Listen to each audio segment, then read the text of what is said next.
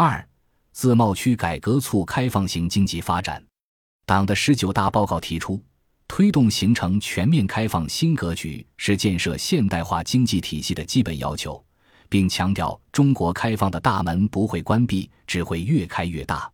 全面统筹中国各区域对外开放格局，开创沿海、内陆、沿边地区对外开放新局面，加快建设若干个高水平的国际经济开放区。推进中国多地自贸区建设，加快推进自由贸易港建设，打造开放新高地。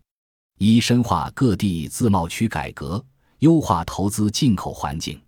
第一，二零一八年五月，国务院关于做好自由贸易试验区第四批改革试点经验复制推广工作的通知发布，肯定了广东、粤港澳大湾区合作示范区、天津京津冀协同发展示范区、福建。深化两岸经济合作示范区、三大自由贸易试验区的试点经验，明确在全国范围或特定区域内复制推广的改革事项，总体涉及服务业、投资管理、贸易便利化、始终事后监管等多领域、多方面、多层次的内容。第二，国务院印发关于进一步深化广东、天津及福建三大自由贸易试验区的改革开放方案。在推广第一阶段经验的基础之上，继续增加改革的深度。第三，国务院批复同意设立中国海南自由贸易试验区，并印发《中国海南自由贸易试验区总体方案》，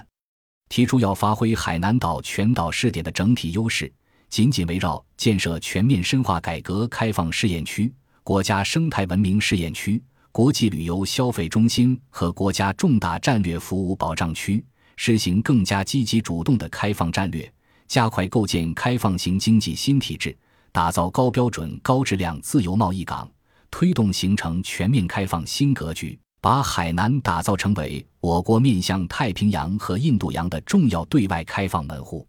第四，国务院印发《中国上海自由贸易试验区临港新片区总体方案》。明确提出打造更具国际市场影响力和竞争力的特殊经济功能区，主动服务和融入国家重大战略，更好服务对外开放总体战略布局，力求进一步推动自贸试验区在改革开放的深水区中积极探索创新。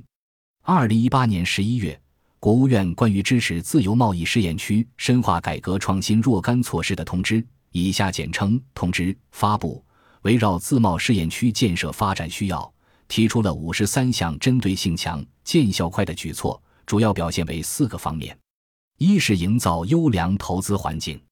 通知提出的放宽人才中介机构限制、放宽自贸试验区土地利用政策等十六项举措中，土地政策是亮点。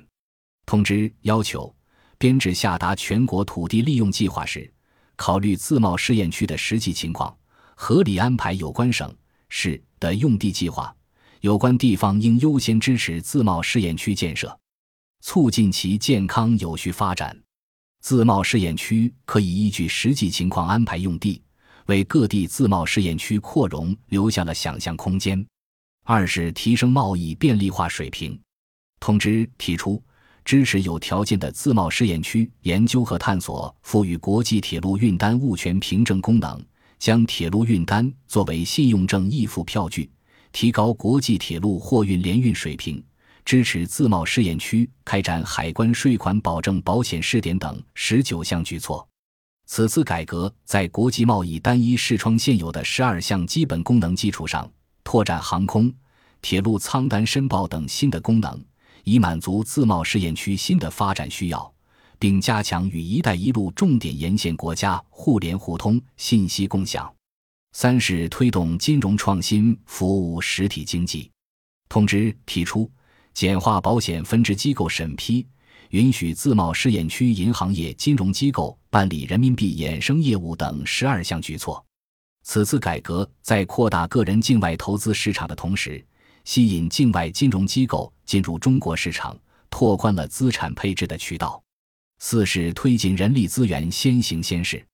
通知提出，增强企业用工灵活性，下放外资人才中介机构审批权限，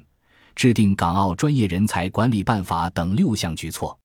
人力先行，吸引各领域专业人才，为自贸试验区的深化改革建设提供人才保障。深化自贸区改革的核心在于制度创新。一方面，优化营商环境，赋予市场主体更为广泛的自主权，激发创新活力；另一方面，转变政府职能及提升治理能力现代化水平，以服务促发展。改革的基本途径在于积极主动参与国际竞争，在贸易保护主义愈演愈烈的国际环境中，化被动为主动是扭转我国当下不利局面的战略选择。为了最终构建开放型经济体制，提升我国参与全球经济治理的影响力与话语权，要将新的制度框架作为一项长期的工程来稳步搭建，以实现长远的综合性目标。全面拓展对外开放的广度和深度，自贸区改革经验推广及深化的过程，亦是我国对外开放政策不断成熟的过程。政策先行、倒逼制度的自我更新与完善，在引水入渠，以及有经验教训指导各区域的开放实践，此路径立足于经济体制改革全局，颇具成效且相对稳妥。二、发展高质量开放型经济。掌握开放主动权，